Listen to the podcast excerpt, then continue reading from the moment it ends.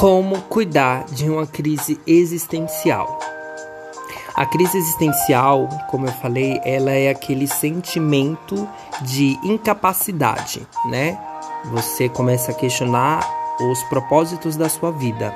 Ao mesmo tempo, ela está ligada com a falta de autoconhecimento que vai gerar a falta de autoconfiança, eu acredito que vocês lembram, quem ouviu lembra que eu falei que a autoconfiança ela é desenvolvida a partir do momento que nós temos autoconhecimento.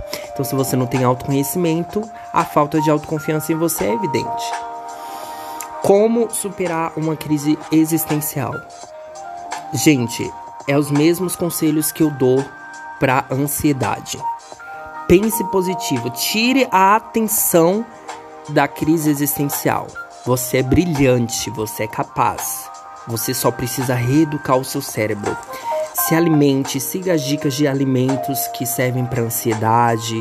A crise existencial, ela não deixa de ser um, um, é marcada por sinais de ansiedade, então não deixa de estar ligada à ansiedade.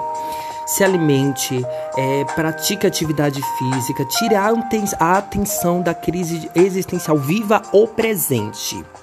Esqueça Esqueça um pouco do futuro. Pare de se preocupar tanto com o futuro.